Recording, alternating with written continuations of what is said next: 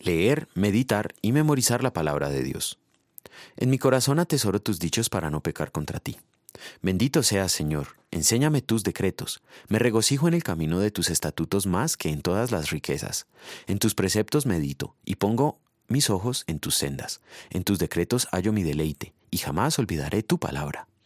Salmo 119, versículos 11, 12, 14 a 16. ¿Tiene usted cada día un intenso anhelo por conocer y aprender la palabra de Dios? ¿Por qué? Jesús enseñó, Yo soy el pan vivo que bajó del cielo. Si alguno come de este pan, vivirá para siempre. El que come mi carne y bebe mi sangre tiene vida eterna, y yo lo resucitaré en el día final. Juan 6. Entendiéndolo literalmente, muchos dejaron de seguirle. Pero Jesús no hablaba de comer sus huesos o venas. Más tarde él explicó a sus discípulos, El espíritu da vida, la carne no vale para nada. Las palabras que les he hablado son espíritu y son vida. Juan 6. De esa manera reafirmó la enseñanza bíblica de que la palabra de Dios es el alimento espiritual que da vida al alma. Conocer esto es de suma importancia para la vida de los creyentes, puesto que en el alma se libra una gran batalla entre la nueva y la vieja criatura.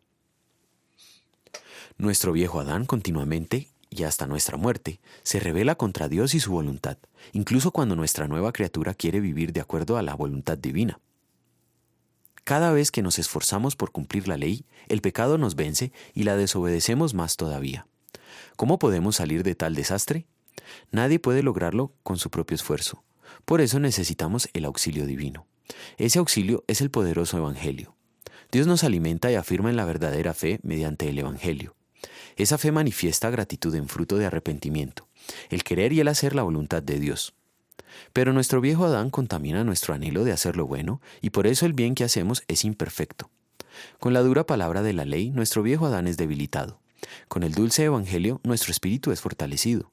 Necesitamos alimentarnos con la palabra de Dios, primero con la ley, que golpea nuestra carne, y después con el Evangelio. Puesto que no hemos apreciado perfectamente la palabra de Dios, merecemos toda su ira. Pero Cristo obedeció perfectamente en lugar nuestro y sufrió el castigo que merecemos por descuidar la palabra. En gratitud vamos a querer aprenderla, estudiarla y meditarla y memorizarla. Oremos. Señor, afírmame en la verdadera fe mediante tus medios de gracia, para que en gratitud pueda temer y amar a Dios, de modo que no desprecie su palabra ni la predica de ella, sino el que la considere santa, la oiga y aprenda de buena voluntad. Amén.